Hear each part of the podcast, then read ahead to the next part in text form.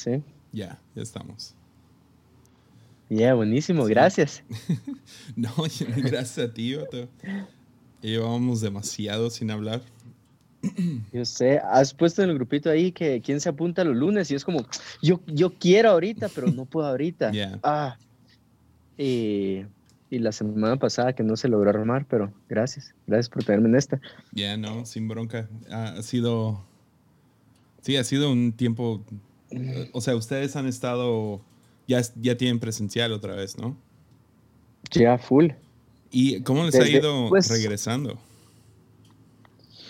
Pues llevamos desde noviembre del año pasado que regresamos. Ah, ok. No cerraron otra vez ahorita. Cerramos un domingo por el presidente. Ah, ok. Pero fue horrible porque llevábamos buen ritmo. Había gente que, bueno, pasas meses haciendo que su confianza esté como al 100 para regresar otra vez. Y al final puso estado de calamidad, puso que el Congreso aprobara el estado de calamidad, el Congreso se tardó como cinco días en aprobar lo que el presidente había aprobado o desaprobarlo, se desaprobó a los cinco días, o sea, fue una cosa súper extraña, súper extraña.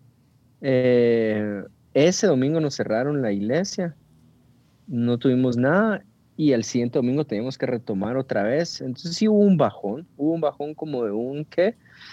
de, ay, no sé, como de un 20 y pico por ciento en mm. asistencia.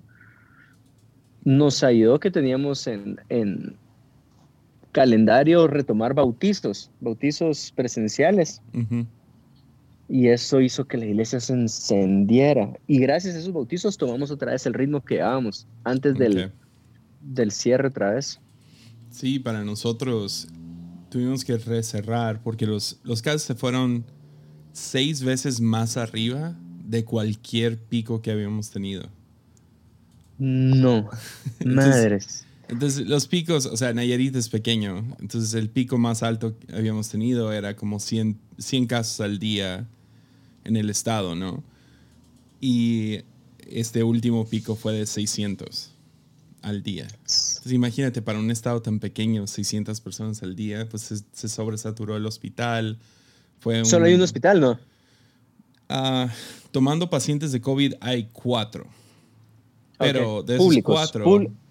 ¿O públicos o públicos y privados? Públicos y privados. Entre esos hay uno privado y tres públicos. Entonces como el IMSS y el Hospital Central y así.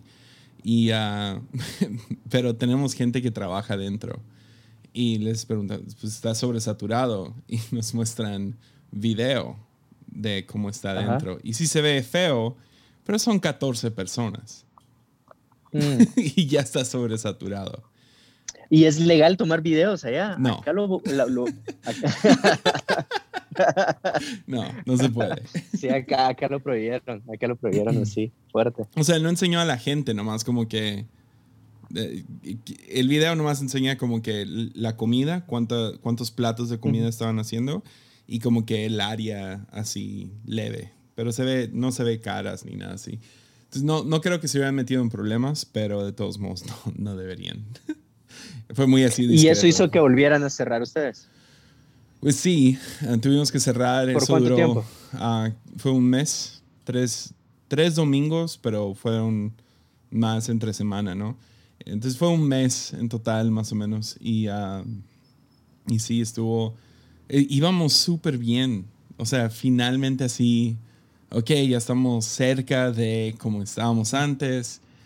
Y uh, finanzas iban mejor. Y luego cerramos. Y ahora que regresamos, ya llevamos dos meses de regreso. Y ha sido así cada domingo devastador. Como que gente perdió. Es horrible. Ya yo le intentaba explicar a alguien y es como, como cuando que quieres dormir a tu hijo y matan esa inercia. No es que uno, uno, uno, no puede retomar donde estaba, tiene que empezar otra vez la confianza. Exacto.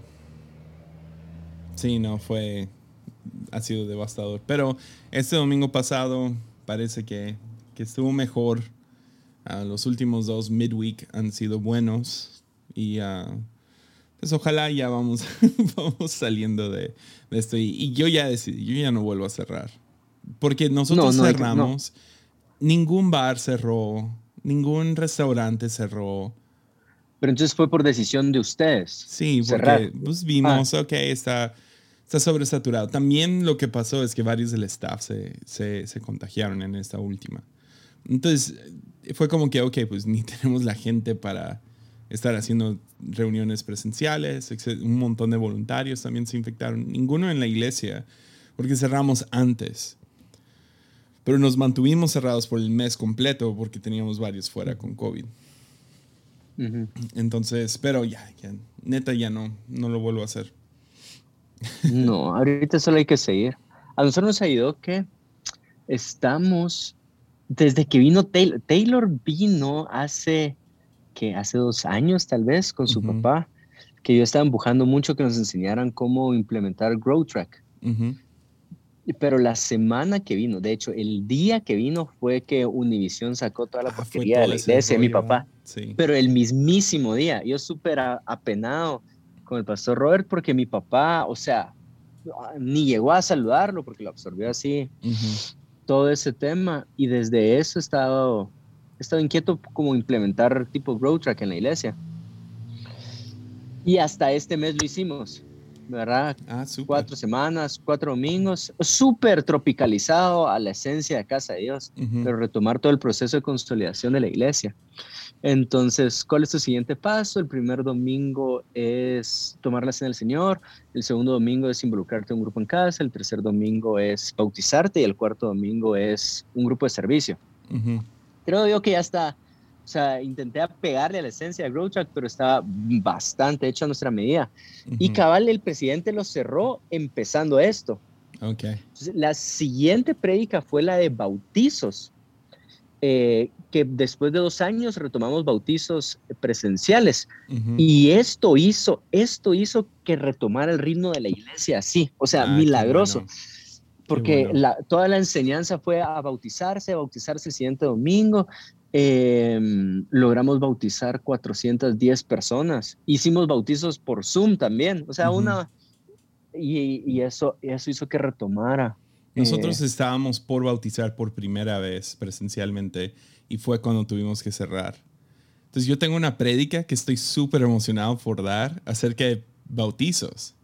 Estoy súper, o sea, la tenía toda lista y ya parece que en octubre ya lo vamos a hacer. Ah, buenísimo.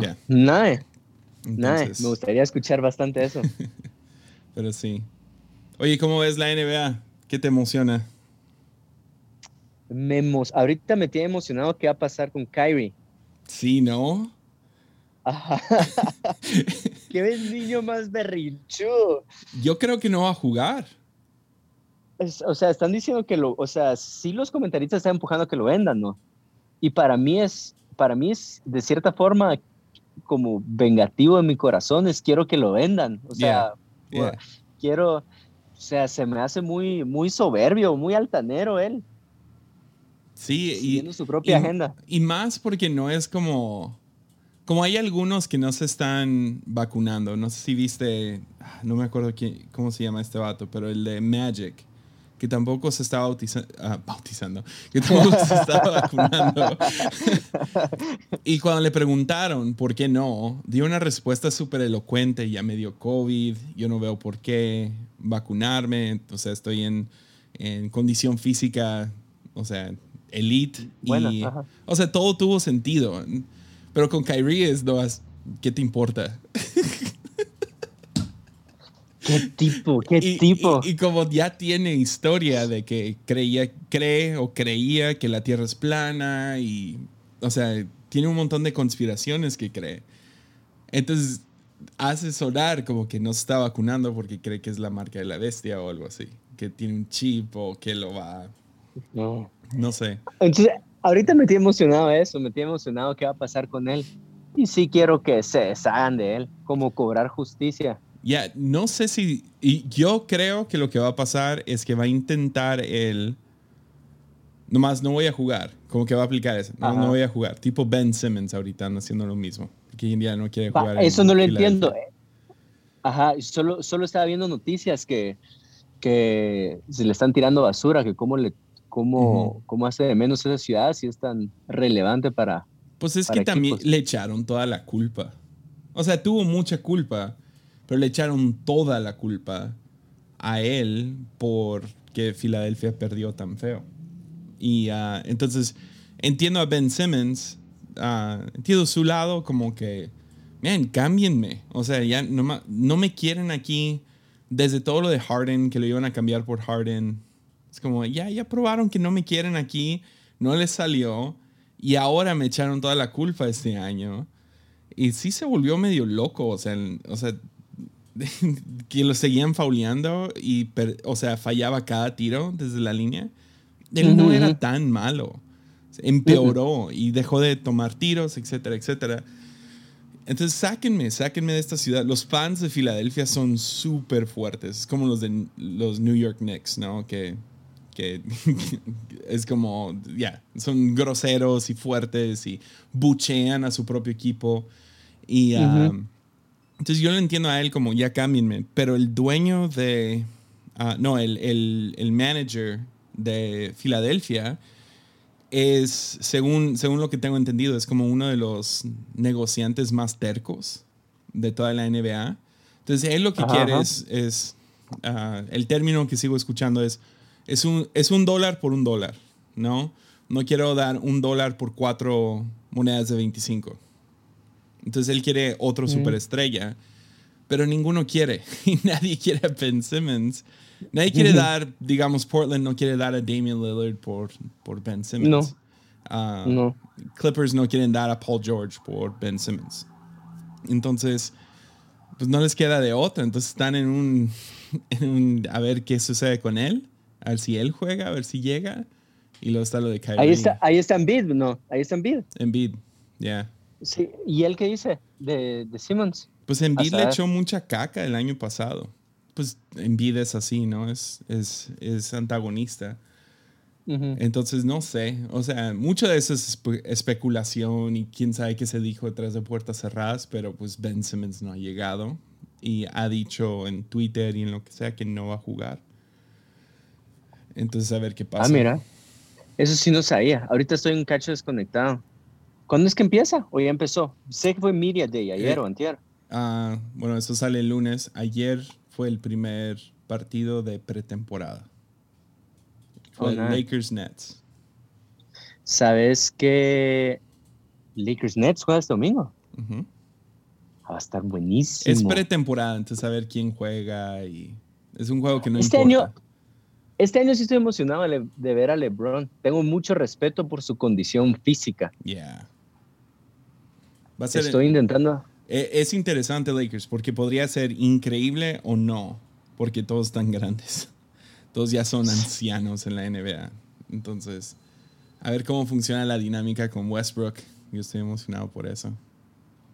Va a estar, va a estar, va a estar buena. Estoy intentando regresar a competir en CrossFit. Y, ajá. Y me fue bien en esa competencia, quedé top 10 para no, para no entrenar para competencia pero ya los achaques, la rodilla, el hombro, eh, los tobillos, me duele todo.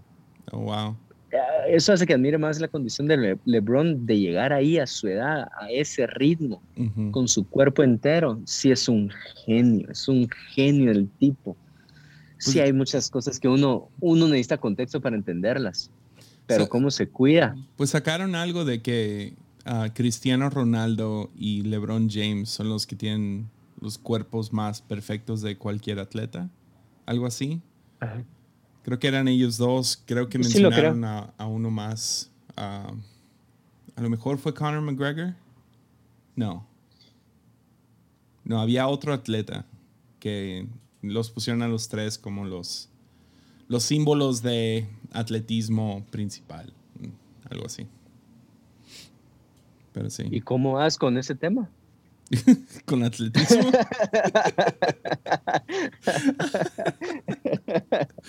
Ah, hmm.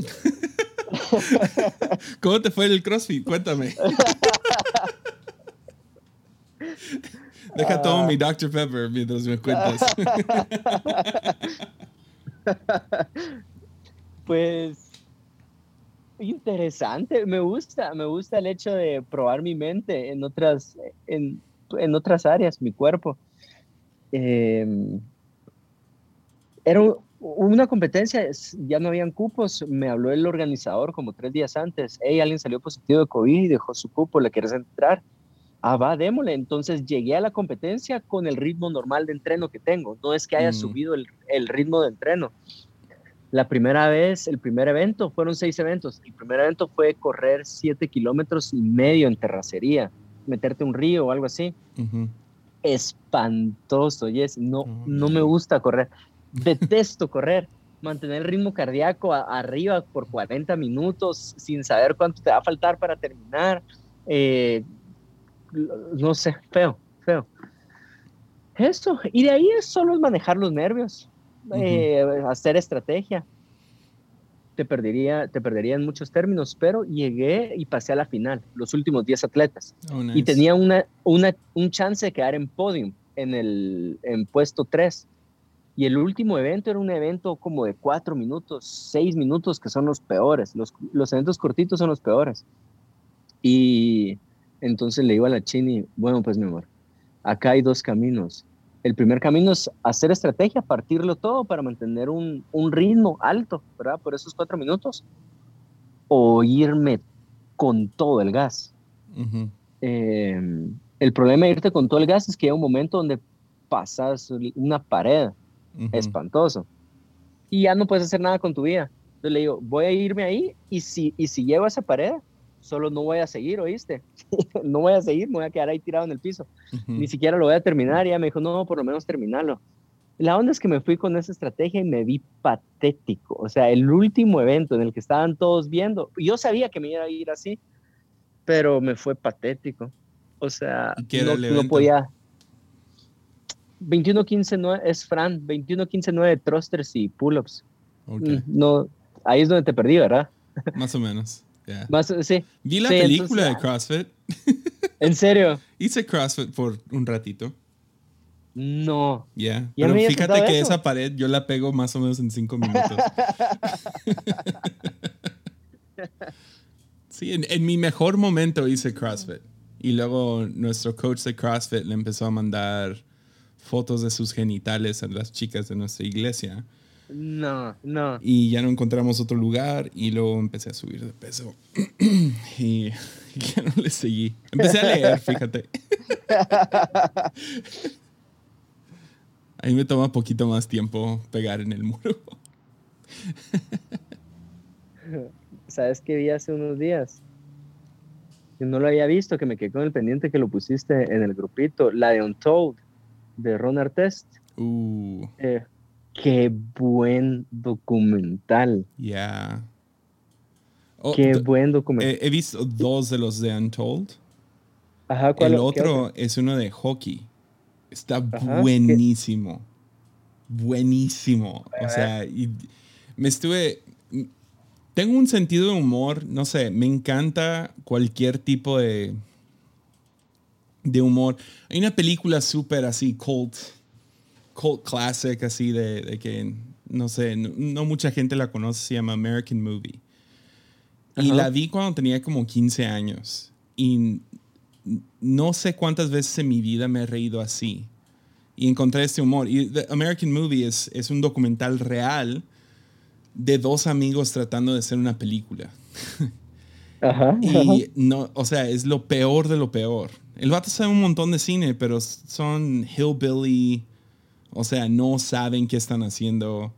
Bueno, no, no saben qué, cómo hacerlo. Uh, sabe mucho acerca del cine, o sea, cuando describe qué quiere hacer y todo, está, está describiendo a directores de que el séptimo samurái y, o sea, ah, cosas así, ¿no? Y, ah, Pero lo, eh, su mejor amigo es un desastre de persona. Entonces, hay algo acerca de comedia que involucra a necios que me llama mucho la atención. O sea, siempre me hace reír. Como por ejemplo, ahorita estoy obsesionado. Mal plan. Ya voy en, en una semana. He visto siete temporadas de Trailer Park Boys. Se llama Trailer Park Boys. Está en Netflix. Pero, pero, no, pero ese humor necio es diferente a tonto. Pues están tontos, estúpidos, necios. Eh, la onda con necios es que no aprenden de sus errores. Error. Siguen haciendo lo mismo.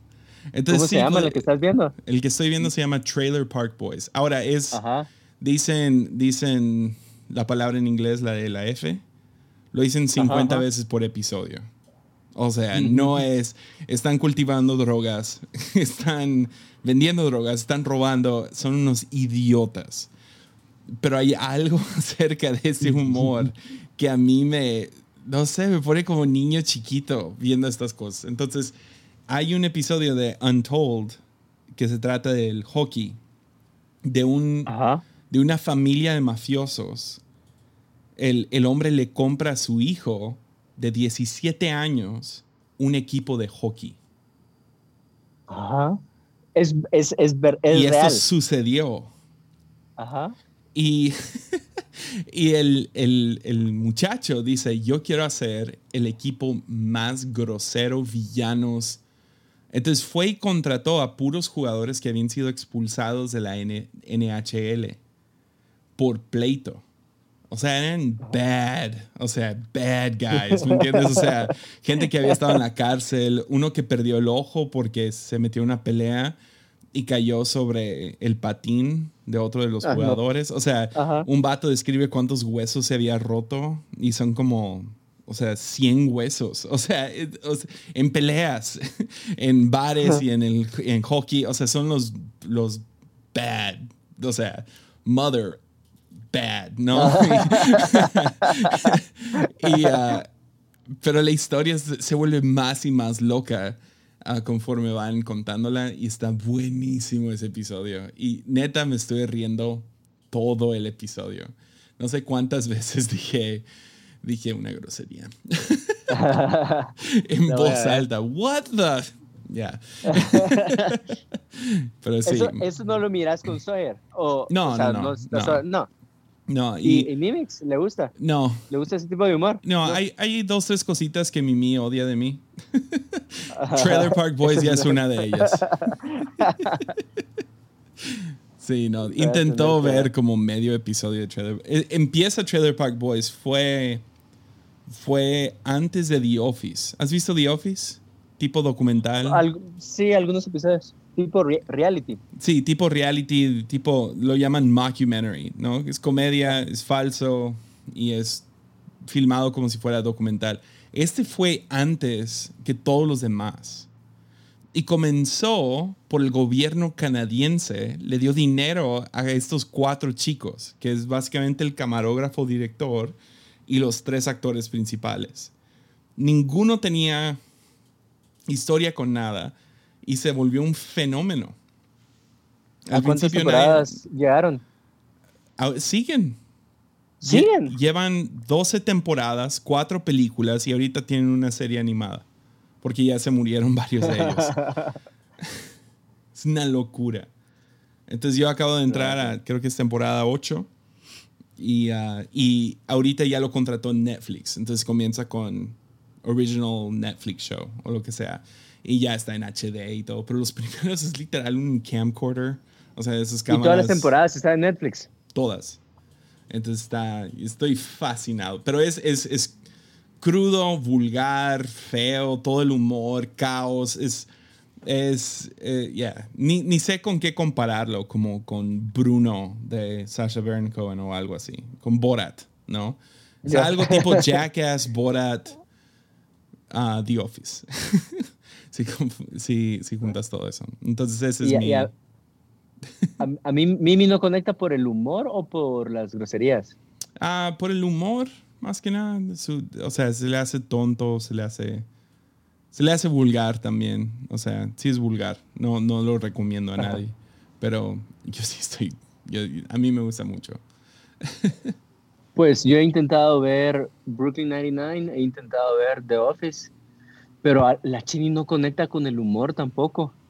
Mm. Ahorita tengo, tengo amigos bien cercanos que me dijeron que empezar a ver Modern Family. o, sea, es muy humor gringo, pues. Yeah. Y la Chini tampoco conecta con ese humor.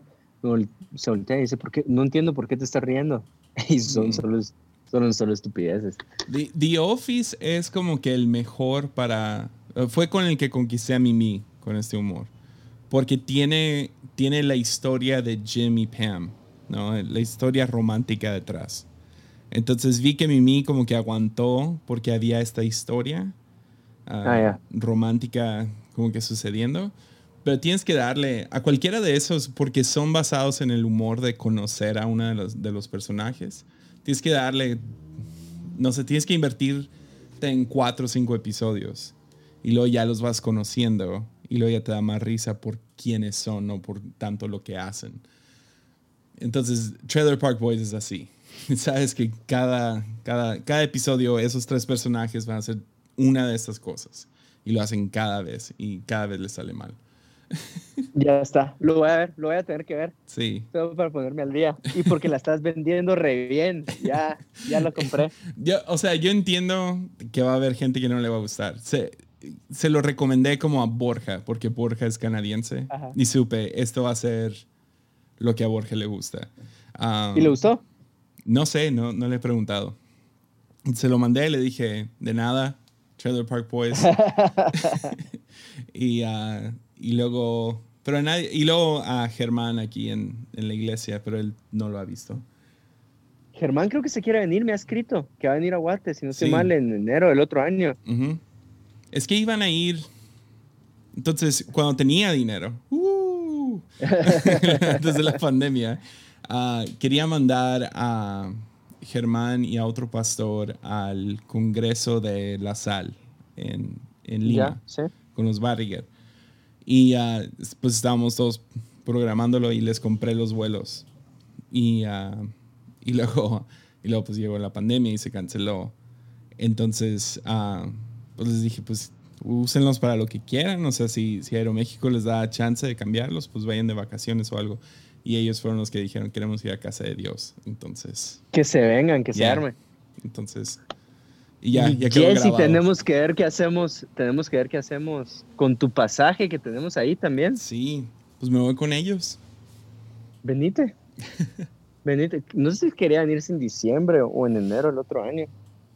Sí, pero la armamos. No he salido de México. Una vez salí en, desde que comenzó la pandemia y fue, fue a San, San Diego. Donde, sí. y me dio COVID. Historia. Ajá. Pues voy a, voy a México en octubre, a DF. Oh.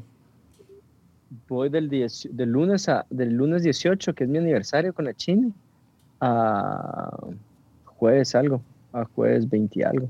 Ah, ok. Pues por, si... te quieres caer por ahí. Si no estoy mal, creo que a Taylor con Chana. Ok.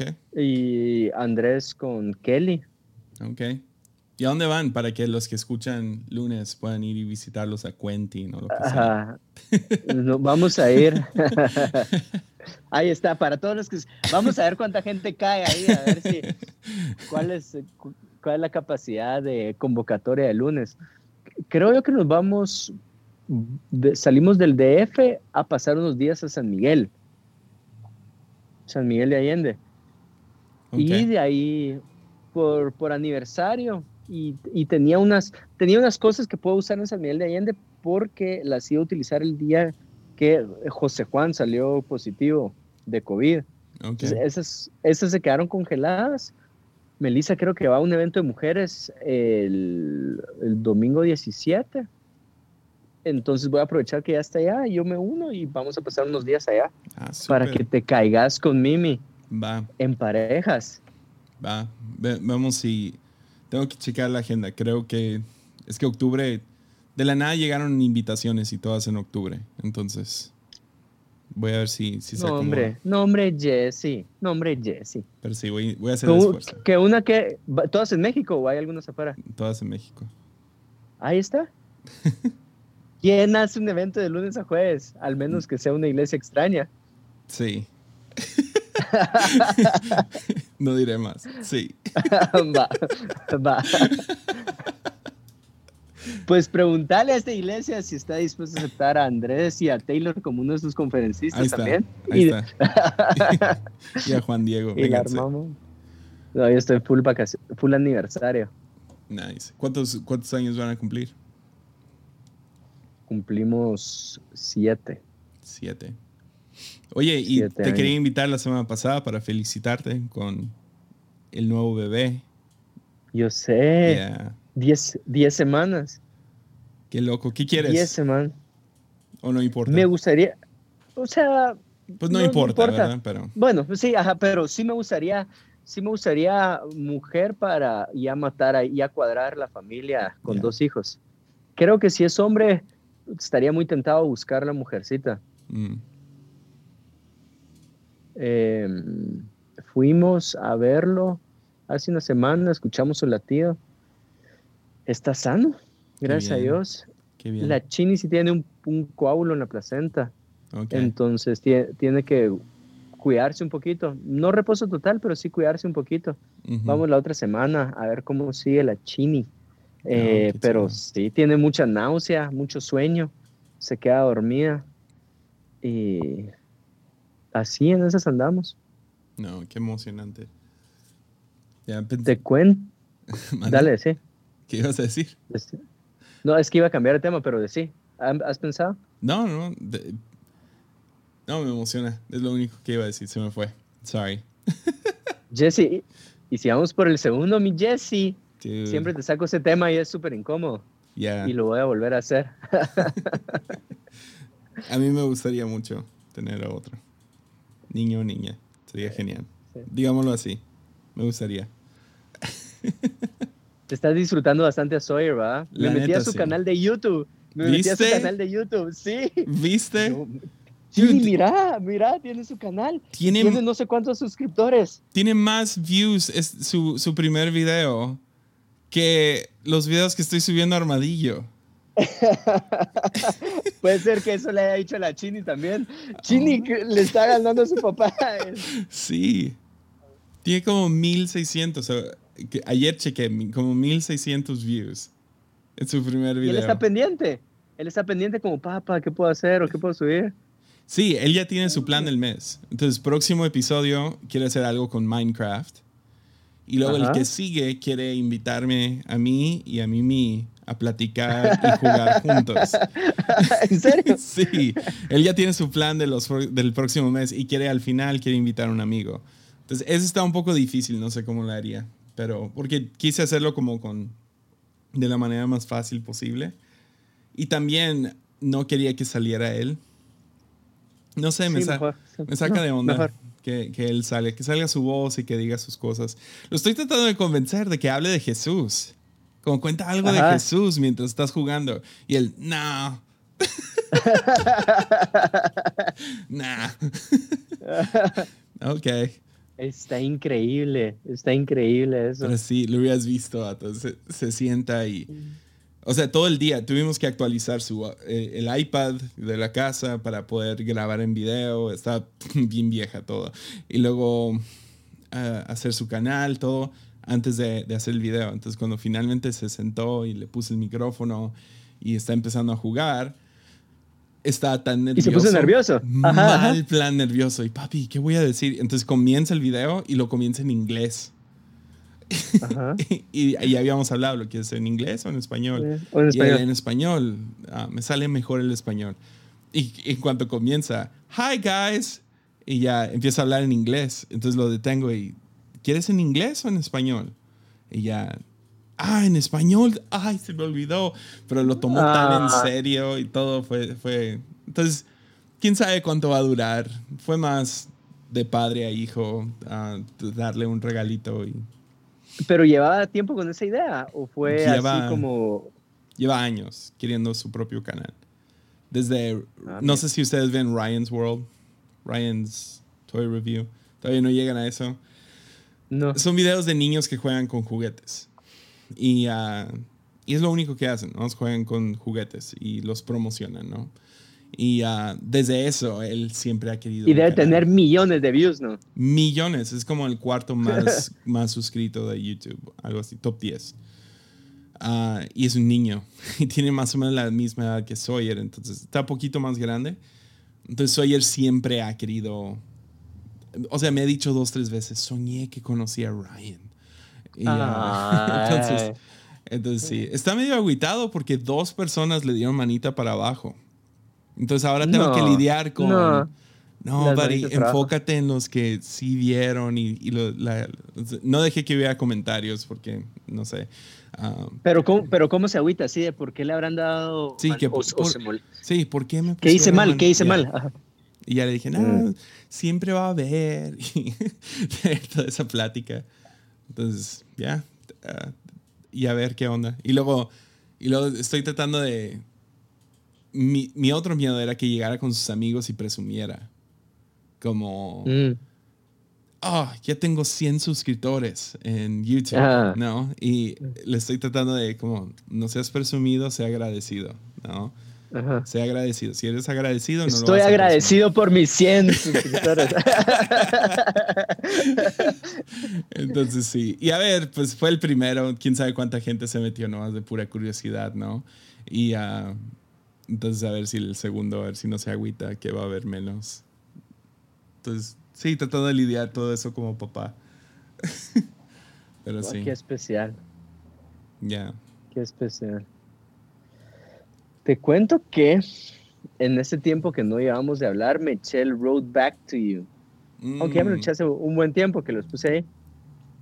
Mi primer acercamiento con Enneagrama. Y lo odié. odié mi número o, pues, o lo que yo creo que es mi número, porque cuando ya termino es como, nah, tal vez creo, yo quiero ser ese número, ya sabes cómo. ¿Y cuál es? Eh, según yo, soy nueve. Ya, tiene sentido. Según yo, bastante nueve con, con a la uno, o sea, sí, a la uno y a la ocho, ¿verdad? Y me integro bastante a tres, creo yo. Entonces, ya, sentido es lo que le hace dudar a, mis amigos cercanos que puede ser que vean un 3 muy fuerte. Pero no me identifiqué con las batallas del 3 como me identifico con las batallas del 9. Mm. Por eso creo que soy 9. O sea, cuando, cuando leí todas las batallas del 9, el cómo... Su pecado capital es que pereza, pero no es pereza. ¿Cómo se dice en inglés? Ah, eh, es sloth. Su pecado, no. No, Ajá, es sloth, ¿verdad? Sí, sloth. Que es pereza, pero, pero no es pereza de que, ah, tengo flojera de hacer algo. Es más, el 9 no entiende su nivel, su energía social. Entonces, por ejemplo, un 5 está muy consciente de su energía social. Entonces, un, Taylor llega a un punto en, en la conversación y a pocos amigos hacen esto. Estamos platicando, digamos, o sea, esas veces que nos juntamos hasta las 2 de la mañana. Y llega un punto donde él es el primero en decir, ya, me estoy desvaneciendo. Ya me tengo que ir a dormir. Entonces, e, está muy consciente de su nivel social, de sáquenme de aquí o, lo que sea. Los nueve no, no entienden ese, ese punto de nivel social. Entonces, pueden agendar fiesta tras fiesta o reunión tras, reunión o hago esto, esto, y mucha carga emocional y no saben cuánto les está afectando. Entonces terminan viéndose perezosos. Ah, ya. Entonces, porque no saben manejar su energía social. Y por eso, ah, bueno, uno de nuestros pastores es un 9 así clásico.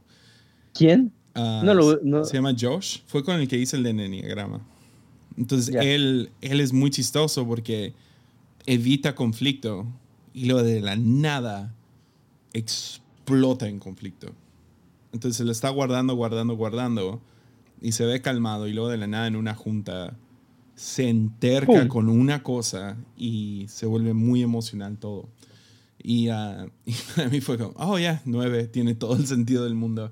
Y, uh, ah, mira. Y por eso se puede, se pueden ver, los mejores pastores son nueves, porque también son los que están, tienen ese lado como que del dos, dar y, no, es que se, burnout se vuelve una, un peligro para el 9, muy fácilmente, porque no saben decir ya.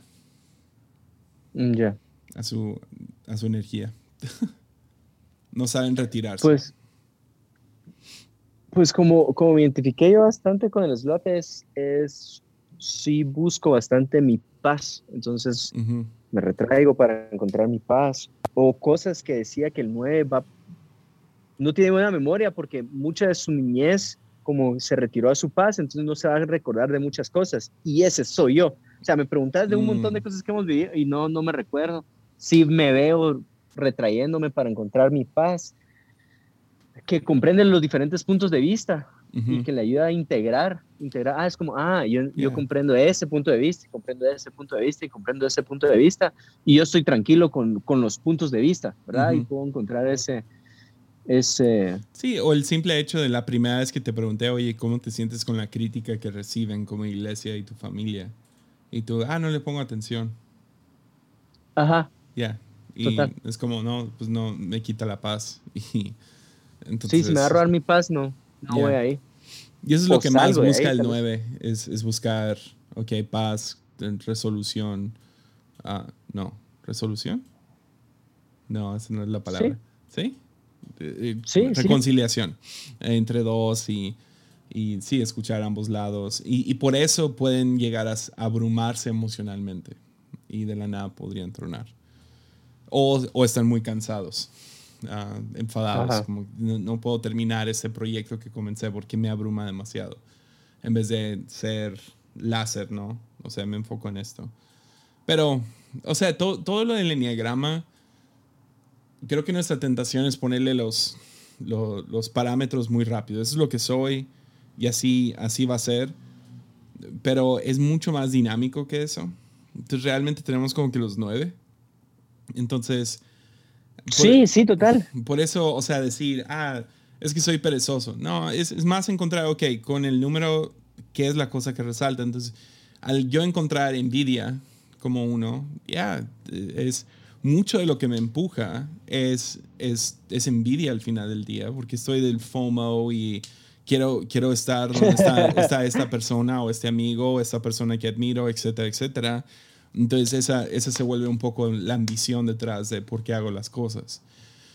Y reconocer eso y decir, ok, no, no quiero, no quiero empujar esto porque quiero estar al nivel que alguien más o tener tal cosa que alguien más tiene. Eh, mejor estar contento con lo que Dios me ha dado y con la trayectoria que Dios me ha dado y, y con lo que tengo en este momento y estar bien ahorita. Entonces, en vez de ir y llenar mi tarjeta de crédito con muebles para tener la vida que tienen mis papás, ah, porque tengo envidia de eso. Uh, mejor me, tomo mi tiempo y, ok, pues yo no estoy al nivel que ellos están, ellos están en sus 60, yo estoy en mis 30 y, y no vas a saber dónde voy en la vida. Entonces, eh, eso me ayudó un montón y también me ayudó a entender a ciertas personas en específico con los que tenía problemas. Entonces, entonces... Pero ah, identificaste por qué tenías problemas. Sí. Y uno es porque yo soy un romántico. Yo soy, uh, tengo, tengo... ¿Cuatro? ¿Seguís siendo cuatro? Sí, sí, 100%. y uh, entonces soy, soy romántico. Y, y románticos también, uh, los unos también son románticos. Entonces yo y mi esposa somos medio... Tenemos, somos Ah, idealistas. idealistas. Entonces tenemos como que, ah, esa es, la, esa es la manera en la cual queremos que las cosas sean. Mimi tiene que ver más con, con el moral y con cosas así. Yo soy más,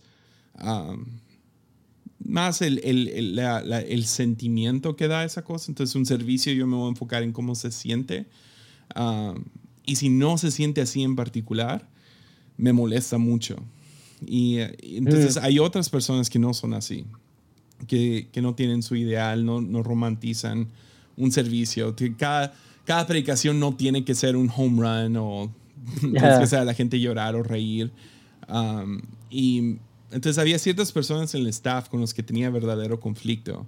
Y no vas a entender de dónde venían y qué es lo que ellos quieren. Ellos quieren seguridad. Quieren nomás saber que mañana van a tener comida en la mesa, en cosas así. Entonces con seis es con los que más he batallado. Ah, ya. Porque para mí es como, si, si, yo puedo alcanzar esto, yo voy a saltar. Uh, y, y, tengo que aprender a entender, o he entendido mejor a los que no. no pueden tomar esos pasos porque no tienen esa visión, o no son idealistas como yo, son más prácticos en cómo llevar las cosas. Entonces sí me ayudó mucho. Pues a mí me ayudó bastante con el pipi. Mm. Creo que el pipi es un 4 full. puro. Sí, full. Full. Y me sirvió mucho en entender que si no tiene eh, la dirección creativa de algo, le cuesta unirse, ¿verdad? Entonces, ah, ah, eso explica mucho. Y que no tiene, no, no, no tiene que sentir un short leash, una cuerda cortita. Sí. Es como, ah, ah, eso explica mucho. Y ahorita la dinámica de trabajo va tin, tin, tin, tin, tin, porque ya me sirvió bastante el Road Back to You. Lo recomendé bastante. Es un buen libro. Obviamente, sí. Eh, y me sirvió de, usar los colores como ejemplo, es decir, ¿cuántos colores existen? O sea, todos existen en una gama de, de como querrás ponerlo, tres, seis o nueve colores. O sea, todos existimos. Entonces, cada uno es único en el enneagrama, solo entre esos nueve. Solo buscar qué tan más rojo sos o qué tan más azul sos, pero al final sos único. Sí, ah, el, libro que, que realmente me hizo amar el enneagrama no fue el camino de regreso a ti, fue el sagrado enneagrama. The Sacred ¿De quién? Se llama. Richard Rohr es el que habla mucho de enneagrama, ¿no? Sí, él tiene un librote. Entonces, si te soy sincero, nunca lo he leído. Lo tengo aquí, ah, pero es enorme. Entonces, bueno, no es tan grande, pero, pero es uno de esos libros que te intimida.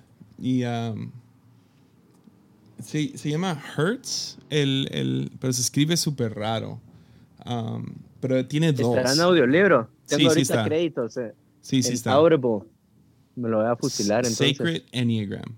Eh, tiene eh, el arte del libro, o sea, el físico está muy bonito. Y, um, pero ese fue como que el libro que más me cautivó a mí. No sé si por ser un 4, pero la manera en que describe todo y, y cómo lo no sé, fue el que me hizo entender mucho más que... Porque yo todavía lo comparaba cuando leí El Camino de Regreso a ti al de 16 personalidades y... Ya, el, el, de, Camino... El de Camino de Regreso a ti lo escribió Morgan, algo así se llama, sí, ¿no? se llama eh, Morgan. Y él es un 4 también, ¿verdad? Sí. Sí. Sí, y este otro es un, es un 8, pero él trabajó con Madre Teresa y mm. Richard Rohr, este chico. Está nítido. Yeah, y entonces es muy, muy profundo en sus pensamientos acerca del enneagrama. Y uh, entonces tiene dos libros, tiene el Sacred Enneagram y luego tiene The Enneagram of Belonging. Uh, y los dos están muy buenos, pero ese ¿Ya leíste los dos? Ya. Sí, de él voy a leer cualquier cosa que salga del enneagrama, porque sí, no sé, lo, lo, lo maneja muy bien. Mira, me ha ido bien con todos, menos con... O sea, hay una persona que defendió así como, como dejar de encasillar a las personas. Mm. Eh, cuando hablé de, de Neagrama, que fue la esposa de Gino, Gino Orozco. Y ahorita me acabo de recordar que Gino Orozco pasó una buena hora de la comida hablando de cómo se topó con vos en un Burger King. Yep. y que y que, ¿cómo fue, cómo fue el pleito? Déjame recordar que, que, lo estabas viendo, que, lo estaba, que, te, le, quedaste viendo y él andaba como con toda la euforia de una pelea antes, un día, y él tocaba en una banda cristiana y que te, que te insultó, creo yo, con malas palabras. Que, lo que pasó fue un día antes, ah, no, la semana anterior, había una hicieron como que un rally en el estadio de Tepic, es su, su, iglesia. Y de hecho trajeron a Gustavo Falcón. Pero yo no, ah. yo no conocía a nadie. Yo, eh, fue mi peor temporada de cristiano. Y entonces fue a esta onda. Y Gino Hasta llama. el momento. y eh, Gino y su banda tocó. Y Gino es muy obvio. O sea, sabes. Ya después de verlo una vez, te acuerdas de ese vato. Igual con Gustavo Falcón. Pero Gino se, sube y, fue en su tiempo que estaba súper mamey, entonces esto está haciendo como que músculos, cantó canciones acerca de, chiquillas cristianas y todo eso, creo. Ah, y, y, a la semana, no sé, a los días, voy a Burger con unos amigos y lo veo, pero no sé de dónde lo conozco. Aparentemente me le quedé mirando mucho tiempo o algo. Y de la nada, cuando volteo otra vez y lo veo, me está mirando y luego se para y me grita de un lado del, del, burger al otro. ¿Qué traes? Pero se para y es imponente el vato, o sea, está grande. Y, y yo así de Winnie Pooh acá. Y, y en cuanto se paró y hizo este gesto cuando abrió los brazos, supe exactamente quién era. Entonces yo le grité de vuelta, ¿eres Gino de las letras rojas? Y el vato se puso pálido porque ahora me reconoció a mí, soy el hijo del pastor de la fuente. Y fue bueno. es una buena memoria. ¿Y que, y que se reconciliaron por Facebook, algo así. Fue, sí, años después. me escribió un día así al azar. Yo ya era pastor de jóvenes y me escribió y me dice, hey, todavía ese día me acosa y no te quería pedir perdón. Y, y ya nos volvimos amigos. ¿Y que sacaste una predica? No. Algo así me dijo, que sacaste ah, una predica. Es que prediqué y conté esa historia. Obviamente no lo mencioné, nomás dije, una persona me gritó esto. O fue, no sé, no me acuerdo si fue antes o después de su, de su correo, ah, pero fue como que en la misma semana. Entonces no me acuerdo si me escribió, entonces conté la historia, o si yo conté la historia y luego me escribió. Y luego él vino y predicó y él contó su versión. Toda sí, censurada. no, y se veía bien peligroso este gringo. Y, ok. wow. Nada, Siri. Siri. Pues sí, esa es, esa es una buena historia. Está súper chistosa. Buen Beshi. Buen Beshi. Entonces, ¿quién gana este año en la NBA? Mm. Ah, fijo Nets fijo. ¿Crees? Siento que tienen, eh, sí, sí, tienen esa, ese fuego por el pie durante en esa línea. Y después ver que los Bucks se lo llevaron. Eh, creo yo que tienen equipo para hacerlo. Ojalá resuelvan lo de Kyrie ahorita en estos, en esta semana, para que no, para que no sea un problema que estén arrastrando durante toda la temporada. No veo que ese problema pase más de tres meses tampoco. Y después de ellos, Lakers dirías Lakers. Después de, sí, Lakers. Me iría con Lakers y de ahí me iría a ver qué buen equipo están armando ahorita también. Me gustaría ver bastante ¿Sabes Utah, Utah y Mavs. Mavs creo yo que es el, va a ser el equipo que más eh, vea este año. Iba a mencionar Mavs como sería tan... Sería, los llaman Dark Horse, ¿no? Donde, donde de la nada entra un equipo y sería tan chido tener una temporada así de, de superestrella de Luka Doncic. Como tipo cuando LeBron esa temporada que, llevó a los Cleveland, o sea, él teniendo como 21 años y los llevó hasta las finales, como una de esas como te sorprende, como wow. O sea, que lo ponga en el mapa de mejores jugadores sería, sería genial. También Steph Curry sería tan chido que llegaran a la final. Estaba viendo una imagen que la última vez que Clay Thompson jugó, déjame ver si la encuentro. Eh, la última, ¿cómo se miraba la NBA la última vez que Clay Thompson jugó? Y está, sí, solo mira eso. Ah, bueno, la onda es que está Kawhi eh, todavía sigue en Canadá, Durant sigue en los Clippers, en los Warriors. Eh, se me Ahí te lo voy a mandar. Pero está interesante el regreso de él también. Pues la foto súper loca es ah, la de los Lakers, la de campeones, ¿has visto ese? Lakers campeones y luego ponen el jersey que llevan ahorita cada uno de sus jugadores. Ajá, sí, solo hay como tres, ¿no? Hay tres que todavía son Lakers. Tres. O sea, cambiaron a todo el equipo de un año para el otro. O dos años ya. Sí, Ojalá. ¿Sentís que lo están armando ya para Davis o siguen para LeBron? Yo creo que LeBron va, va a dar su mejor año hasta ahora. O sea, y creo que va a ser es de las últimas. Y se siente como se trajo a todos sus amigos. O sea, tener a Carmelo ahí. Va a esperar a su hijo, sí, ¿verdad? Yo creo que sí. Para jugar con su hijo. Un año, dos años faltan. Yo creo que dos años todavía.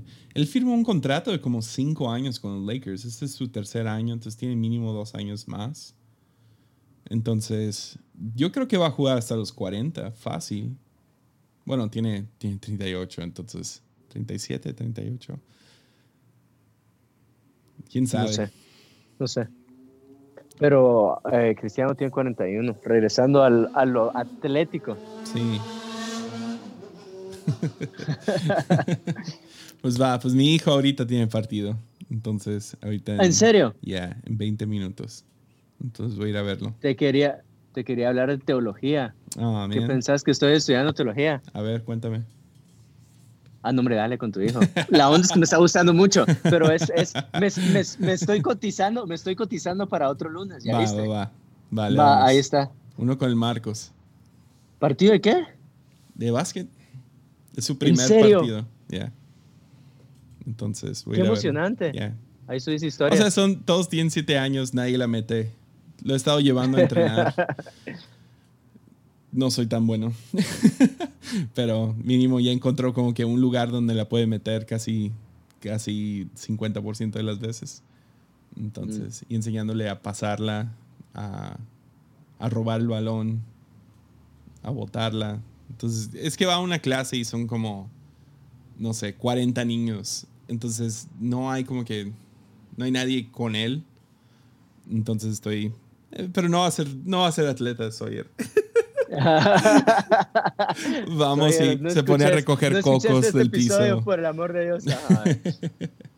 Entonces, sí. Dos, dos, cositas antes de terminar esto. Dime. Eh, ¿Quién crees tú que va a ganar la NBA? Yo le voy más a los Lakers. Ah, ya. Después de ahí, uh, tendría que ser.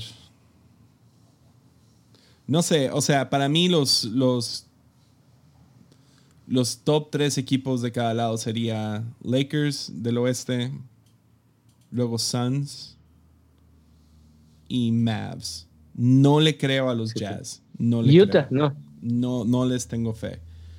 Ya van dos años que han intentado la misma cosa y creo que se va a ir Donovan Mitchell después de este año. No lo veo funcionando, no sé. Ah, entonces pondría en cuarto lugar a los Warriors. Ah, y del otro lado, del este pondría a los Nets número uno, luego los Bucks.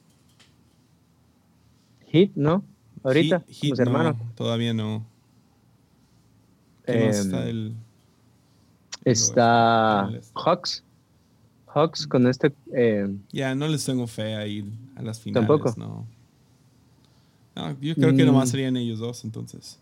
Entonces sería entre esos seis equipos que yo vería y, como favoritos de los Lakers. Philly, no. Pues depende de qué pasa con ben, Simmons, porque él está de que va, quiere cambio y si lo cambian por, como dirían, cuatro monedas de 25, cuatro quarters, no creo. No. No. Necesitan otra superestrella. Si se va Dame Lillard o Bradley Beal a Filadelfia, sí, sería increíble, pero no creo. Está interesante. ¿Y la segunda? Y la, y la segunda es, creo que no lo digo suficiente y siempre te lo digo y te pongo incómodo, pero te quiero y te admiro mucho, ¿viste? Igualmente. Es en serio. Y no, se lo digo a todos. Y creo yo que no te lo digo suficiente, Jesse. No te lo digo suficiente. Sos admirable. No, tú también, vato. Muchas gracias. Seguí haciendo lo que haces. Seguí y, y bueno, te lo digo en persona y te lo digo acá también. En serio. Gracias, mi Jesse. Love you, man. Contás conmigo. Y te, te, lo dije hace un año y te lo vuelvo a decir. Si necesitas, o sea, acá estoy para empujar con lo que necesites que empuje, ¿viste? Va. Gracias. Va. Love you, man. Nos vemos. Chao.